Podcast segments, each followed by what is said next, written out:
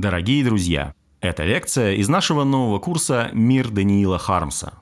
Послушать курс целиком можно по подписке в мобильном приложении «Радио Арзамас» и на сайте arzamas.academy. Там же вы найдете десятки других курсов. Кстати, подписку можно купить с 20% скидкой, если на странице arzamas.academy/promo ввести промокод «Самовар». Арзамас представляет курс Валерия Шубинского «Мир Даниила Хармса». Лекция пятая. Хармс и дети.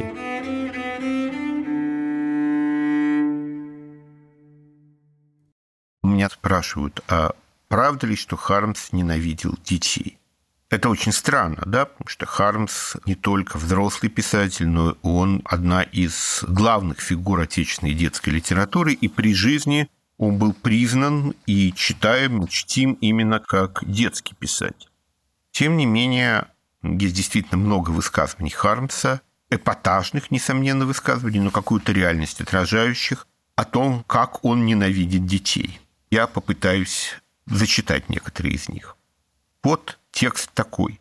Называется статья. «Прав был император Александр Вильбердат, отгораживая в городах особое место для детей и их матерей, где им пребывать только и разрешалось. Беременные бабы тоже сажались туда же, за загородку, и не оскорбляли своим гнусным видом взоров мирного населения. Великий император Александр Вильбердат понимал сущность детей не хуже фламандского художника Теннерса. Он знал, что дети – это в лучшем случае жестокие капризные старички. Склонность к детям почти то же, что склонность к зародышу, а склонность к зародышу почти то же, что склонность к испражнениям. Неразумно хвастаться. Я хороший человек, потому что люблю зародыш или потому что люблю испражняться. Точно так же неразумно хвастаться. Я хороший человек, потому что люблю детей. Великого императора Александра Вильбердата при виде ребенка тут же начинала рвать. Но это нисколько не мешало ему быть очень хорошим человеком. Я знал одну даму, которая говорила, что она согласна переночевать в конюшне – хлеву со свиньями, в лисятнике, где угодно, но только не там, где пахнет детьми. Да, поистине, это самый отвратительный запах. Я бы даже сказал, самый оскорбительный. Для взрослого человека оскорбительно присутствие детей. И вот, во времена великого императора Александра Вильбердата показать взрослому человеку ребенка считалось наивысшим оскорблением. Это считалось хуже, чем плюнуть человеку в лицо – да еще попасть, скажем, в ноздрю. За оскорбление ребенком полагалась кровавая дуэль. Написано между 36 и 38 годом. Текст теперь из повести «Старуха», это 39 год. С улицы слышен противный крик мальчишек. Я лежу и выдумываю им казнь. Больше всего мне нравится напустить на них столбняк, чтобы они вдруг перестали двигаться. Родители растаскивают их по домам. Они лежат в своих кроватках и не могут даже есть, потому что у них не открываются рты. Их питают искусственно. Через неделю столбняк проходит, но дети так слабы, что еще целый месяц должны пролежать в постелях. Потом они начинают постепенно выздоравливать, но я напускаю на них второй столбняк, и они все околевают. Вот дальше там идет разговор с Сакердоном Михайловичем о том, что хуже дети или покойники. Сакердон Михайлович говорит, что дети хуже, потому что они встают, прыгают, двигаются. Герой знает, что и покойники тоже не всегда покойны после того, как к нему явилась мертвая старуха. В записных книжках Хармса тоже присутствуют провокационные детоненавистнические высказывания. Травить детей – это жестоко, но что-то же надо с ними делать. Ну и, наконец, Абрют Александр Разумовский вспоминает, что на абажуре Хармса рядом с карикатурами на хозяина и его друзей еще нарисован дом со страшной надписью «Здесь убивают детей» из воспоминаний Евгения Шварца. Хармс терпеть не мог детей и гордился этим, да это и шло ему. Определяло какую-то сторону его существа. Он, конечно, был последний вроде. Дальше потомство пошло бы уж совсем страшное. Вот от чего даже чужие дети пугали его. Но что поразительно, что Хармс при этом охотно и с успехом, по всем свидетельствам, выступал перед детской аудиторией и находил с ней контакт. Он не только читал свои детские стихи, но и показывал детям фокусы с шариками, и это имело успех. Я общался с двумя людьми, которые в детстве своем знали Хармса. Одним из них был его племянник Кирилл Владимирович Грицын, который жил с Хармсом в одной квартире. Кирилл Владимирович, которому в детстве читали в том числе стихи дяди, ему они совершенно не нравились. Да и во взрослом состоянии он совершенно не понимал, почему его дядю все так чтут, любят и в чем его величие.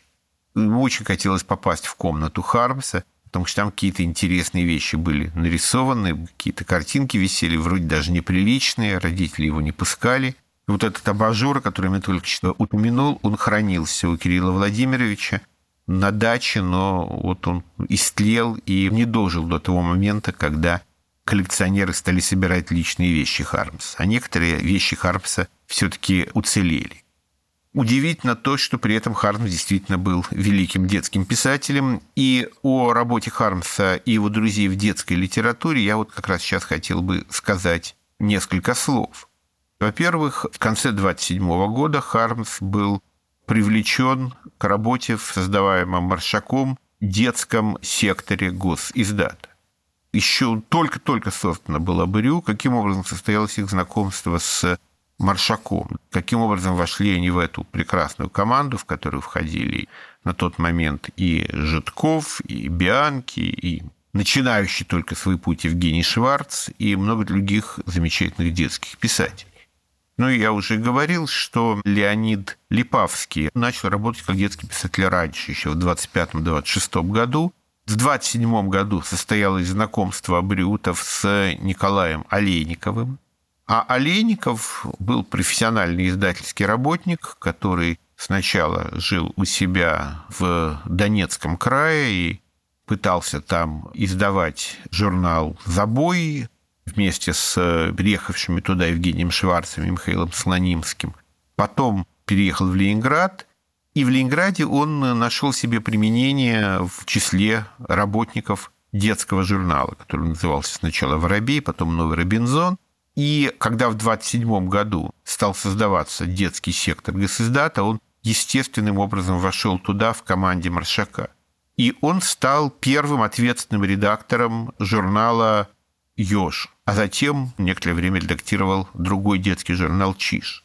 Особенности личности Олейникова, о которых мы уже говорили, они очень сильно отразились в первых номерах «Ежа». Ну, достаточно сказать, мы знаем, какое место в стихах Олейникова занимают образы насекомых, насколько это важно для него, как для поэта. Важно, потому что это смещает пропорции, разрушает антропоцентрическую картину мира – и вот в одном из первых номеров «Ежа» рядом идут фотографии справа, допустим, фотография лошади, слева какая-то странная лысая лошадь, справа бородатый старик, слева тоже бородатый старик, но какой-то вот очень странный и так далее. И потом оказывается, что справа идут фотографии увеличенных насекомых. Увеличенный кузнечик похож на лошадь, увеличенный паук похож на старика. Вот такое нарушение пропорций, такое смещение пропорций мира. Ну и вообще первые номера этого журнала, они были чрезвычайно интересны, в них было очень мало идеологии, очень мало политики. И вот когда мы просмотрим эволюцию журналов «Ёж» и «Чиш» в течение 30-х годов, мы видим, как постепенно все больше и больше издатели, редакторы вынуждены заполнять эти журналы идеологическими материалами, как на глазах меняется время. Это очень видно и очень печально. И вот как дебютирует в этом журнале Хармс. В первом же номере там два его текста. Один «Самовар Иван Иванович», знаменитое стихотворение, которое мы все очень любим и ценим. И рядом рассказ «Озорная пробка», подписанный Д. Баш. Рассказ сам по себе не очень интересный, о том, как мальчик ворует пробку, из-за этого перегорает свет. Ну, там отразились какие-то личные знания и умения Хармса, который учился в электротехникуме. Возможно, сам эпизод ему стал известен, когда он там учился. Ничего особенного. Но что очень интересно, герои рассказа – это дети из детского дома. Причем там нет никакой жалости к детям, ну, что они живут в детском доме. Никакой сентиментальности, никакого сочувствия и так далее. На наш нынешний взгляд нет ничего страшнее детского дома. И современные педагоги считают, что любая семья, приемная, даже не самая благополучная, родная семья и так далее, все лучше детского дома на взгляд людей конца 20-х годов, жизнь в детском доме, в ней ничего страшного, ничего катастрофического нет. И знаменитое стихотворение Хармса и Маршака, написанное в соавторстве про веселых чижей, оно тоже посвящено детдомовским детям, не как несчастным детям, а как детям, которые вот просто вместе живут в коллективе. Это отражает важные стороны сознания людей конца 20-х годов. Почему уделялось вообще такое внимание детской литературе? потому что была идея создания нового человека, не затронутого печатью старого мира. А где можно этого человека воспитать? В семье не очень можно, потому что семьи несут в себе буржуазное наследие. Это все не очень хорошо. А детский дом для всего этого замечателен, потому что там советские педагоги создают новых людей. Что очень характерно для детских текстов 20-30-х годов, они абсолютно лишены сентиментальности. В отличие от дореволюционной детской литературы, которая вся была такой очень сладенькой, тексты 20-30-х годов, они очень жесткие. Например, даже текст о смерти Ленина, там описываются какие-то абсолютно натуралистические подробности, там, как выглядел его мозг и так далее или детские письма в редакцию. Там постоянно речь идет о смерти, о гибели, о том, что собрали животных, и столько-то из них сдохло, и так далее, и так далее. О гибели кого-то во время наводнений и прочее. Вот с детьми постоянно говорят о смерти, о каких-то кровавых вещах и говорят без всяких соплей. Это, в общем, поражает. И вот это то, что есть и у Хармса. Там, как папа застрелил мне хорька, да? Ну, застрелил и застрелил хорька, и не жалко этого хорька. Или вот то, что мы уже цитировали, про повары три поваренка, повары три поваренка. Режут этих поросят и режут. Причем это не только у Хармса, повторяю. Например, в детских стихах, написанных на идише, переводившихся на русский язык, Льва Квитко, либо Квитко. Мы помним стихотворение про поросят и Анну Ванну, а есть стихотворение про поросенка другое. Вот как меня пока мест холят, а срок настанет, не пощадят, меня поймают, меня заколют, меня там, это и ам съедят. И это написано без всякой сентиментальности по отношению к этому поросенку. Дети читают стихи о том, как вот нежат поросенка, а потом его заколют и съедят. Это важный момент, мне кажется. И вот очень любопытный эпизод биографии Хармса, они очень известны. Значит, есть такая книга Дойвбера Левина «Десять вагонов». Это книга про еврейский детский дом, который находился на Васильевском острове. Эта книга была издана два раза. Первая редакция 1931 года, а вторая 1933. И в первой редакции книги два писателя, гуляя по городу, спасаясь от дождя, заходят в этот детский дом. В одном из писателей угадывается легко сам Левин, там назван Ледин. Во втором писателе угадывается Хармс. Причем даже произведения их упоминаются. Упоминается повесть про ученого немца, это повесть самого Дойвбера Левина Гера Думкопфа, безумного изобретателя, который пытался летать как муха. А второй текст, который упоминается, это рассказ второго писателя про мальчика, который хотел убежать в Аргентину. Понятно, что это рассказ Хармса про мальчика, который хотел улететь в Бразилию.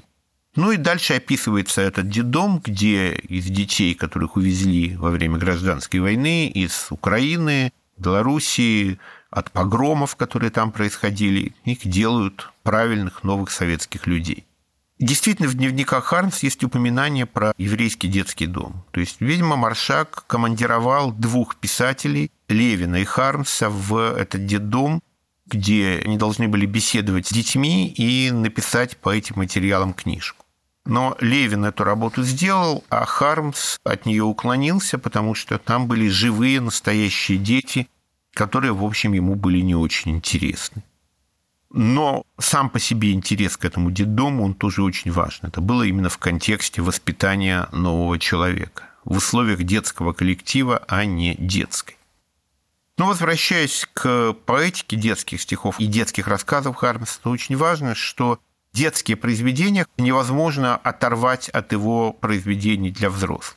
Это все единый текст. Вот если у Введенского это не так, детский поэт и детский прозаик Веденский, и взрослый Веденский – это разные писатели, то у Хармса это один писатель. Там есть единая авторская личность, единые творческие задачи.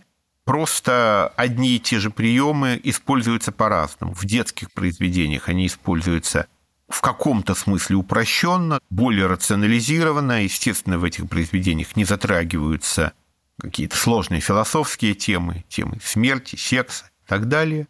Но приемы одни и те же. И сам Хармс в основной список своих произведений включал и многие детские стихи.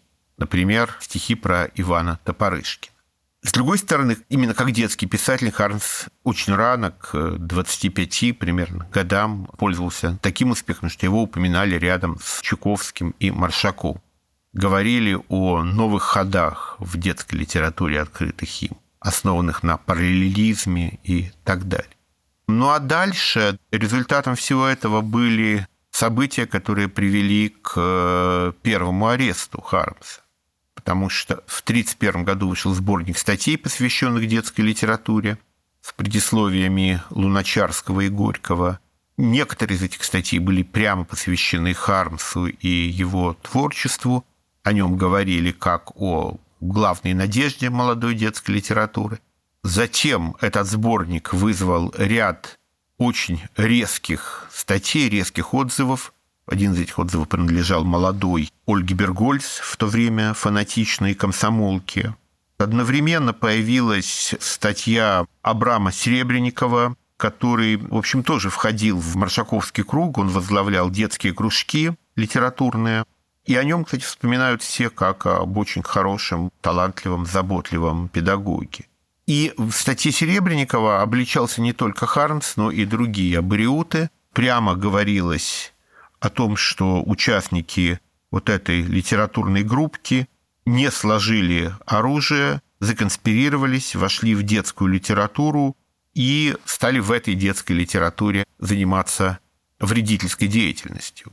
Причем, с одной стороны, Серебренников обличал заумные тексты Хармса и его друзей, с другой стороны, он обвинял их в халтуре. И, скажем, те тексты Веденского и Заболоцкого, которые он цитировал, они действительно, в общем, носили вполне халтурный характер, были связаны с пропагандой.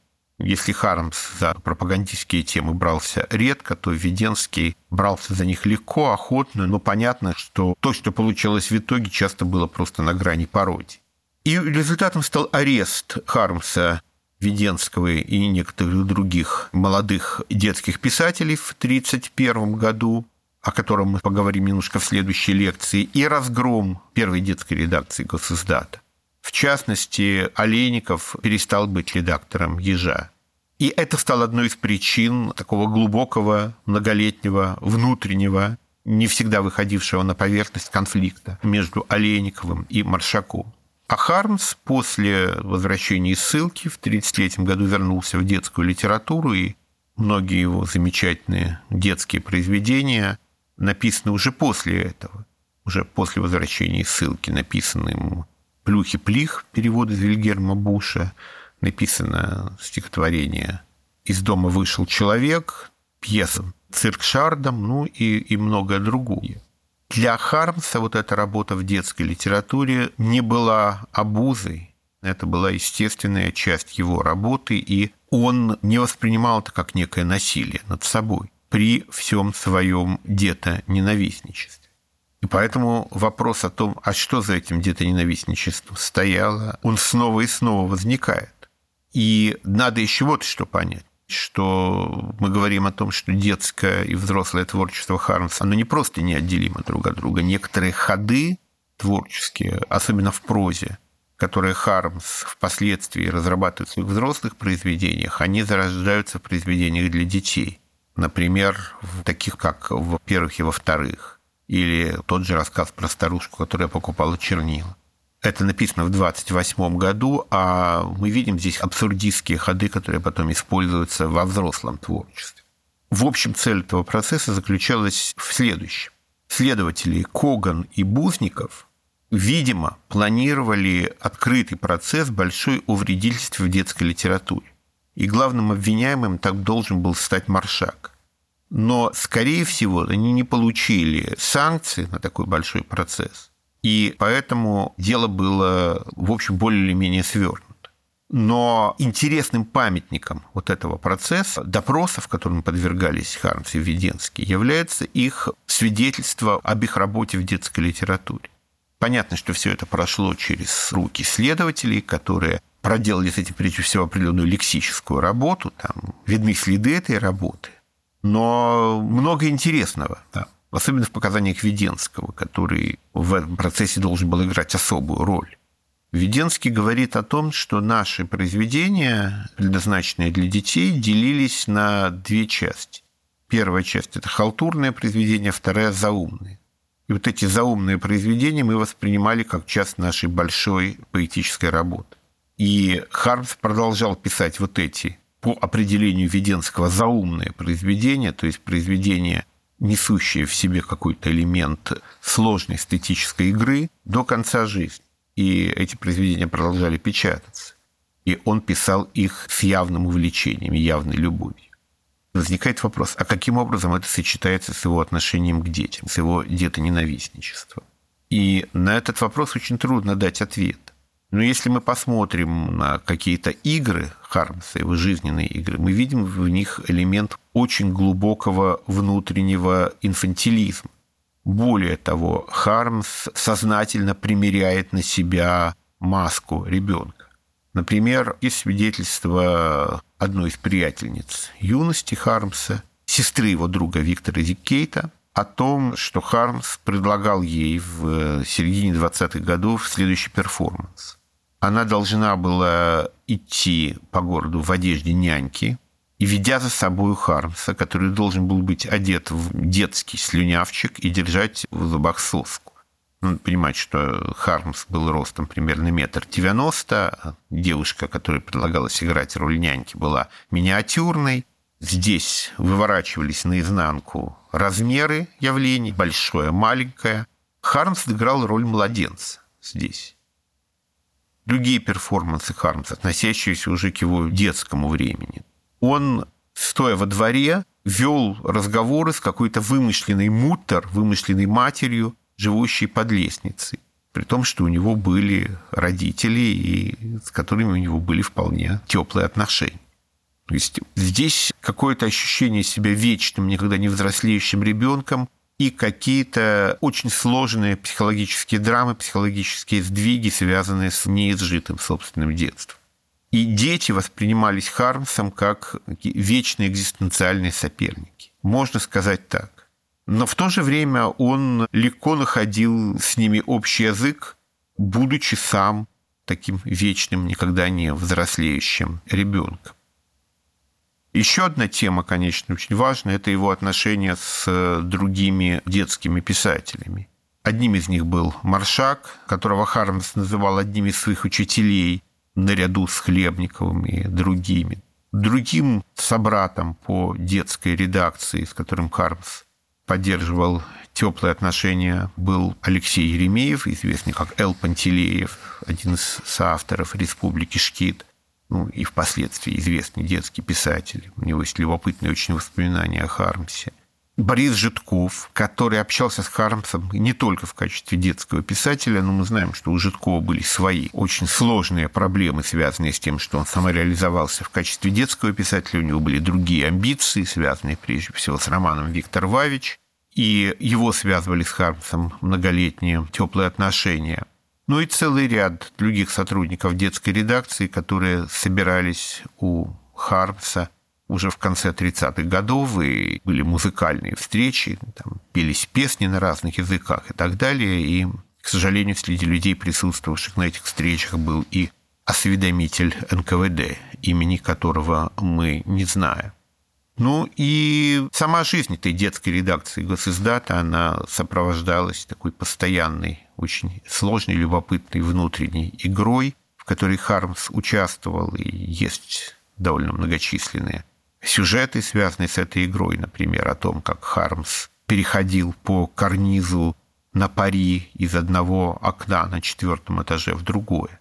Кстати, тоже вот очень интересная черта Хармса, характеризующая его как вечно инфантильного человека. Это сочетание робости, трусоватости некоторой, которая была ему присуща, и приступов отчаянной безумной храбрости. Ну и сама эта редакция находилась в здании, где впоследствии Дом книги находился и находится, в здании, которое было построено для представительства фирмы «Зингер», и напротив находилась культурная пивная, куда писатели, получившие гонорары в детской редакции, спускались, и эти гонорары частично или полностью просиживали. А Олейников там даже принимал каких-то людей вел редакционную работу в период своего конфликта с Маршаком. Вот эта жизненная игра и эти взаимоотношения, сложившиеся в детской редакции, это тоже очень важная часть жизни Хармса. Вообще, что происходило в детской литературе в 30-е годы?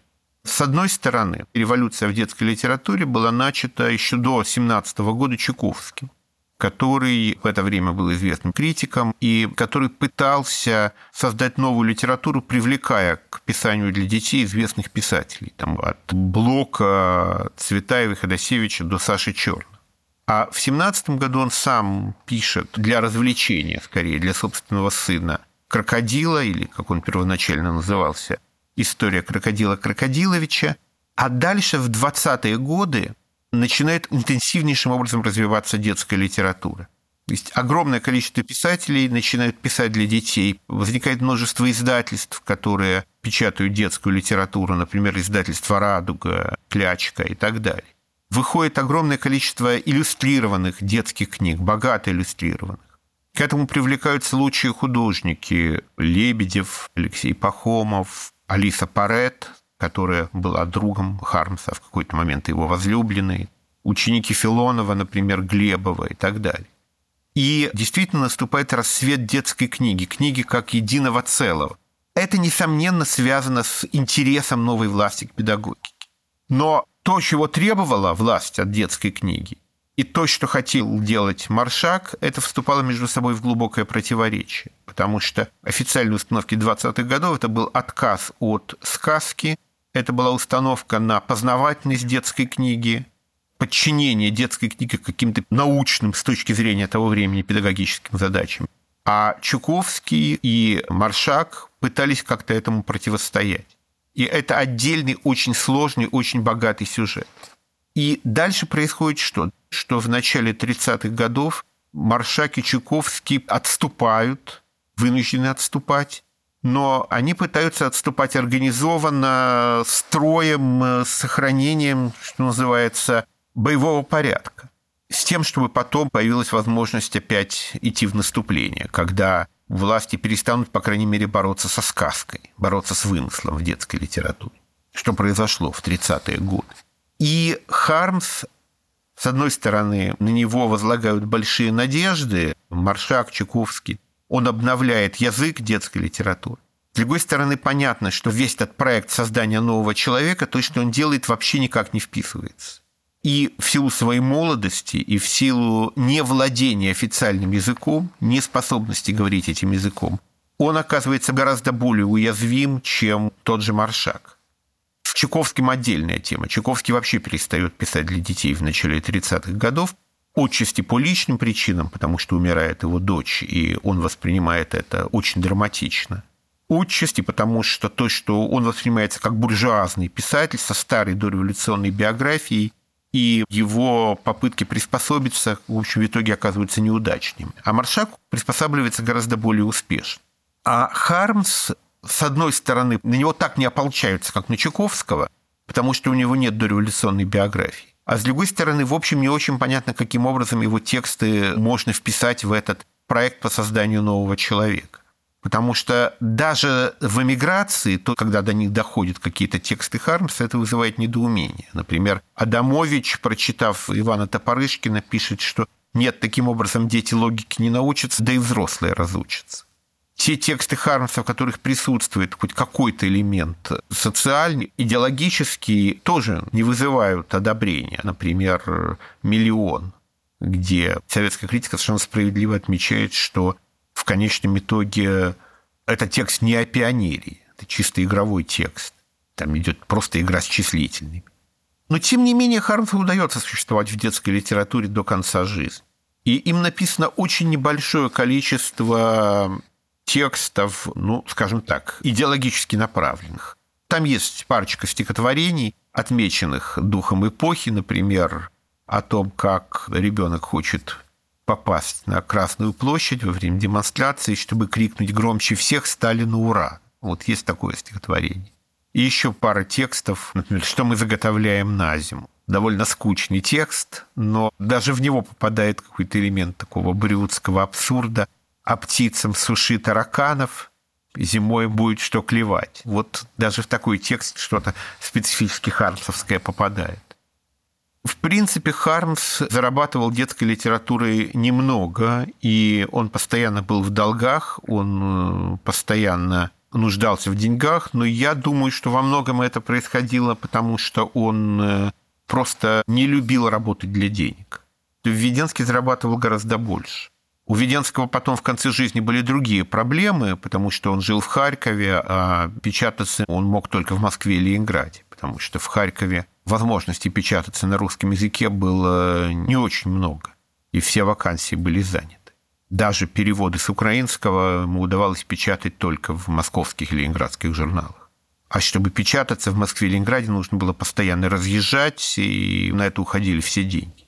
У Хармса проблемы были другие. Он просто писал только то, что хотел писать, включая и детские стихи. Почему его печатали? Я думаю, что это было связано отчасти с его личным обаянием, отчасти с тем, что некоторое количество вне идеологических текстов все-таки допускалось. А Хармс очень рано успел составить себе имя.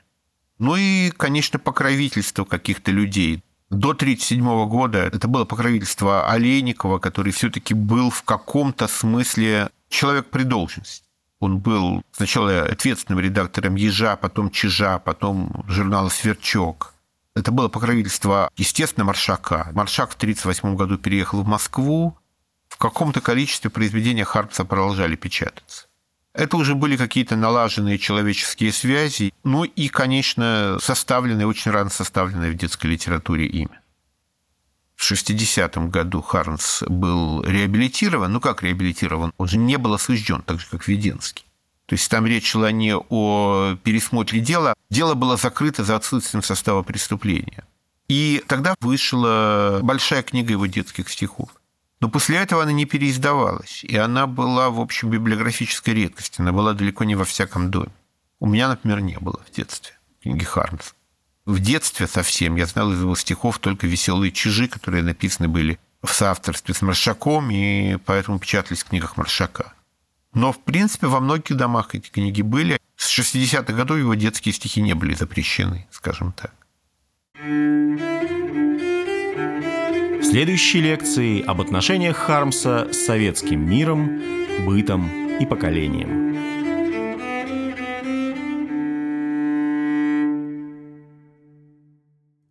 Напоминаем вам, что курс целиком можно послушать в приложении «Радио Арзамас» и на сайте arzamas.academy. И что если ввести промокод «Самовар» на странице arzamas.academy/promo, вы сможете подписаться на него с 20% скидкой.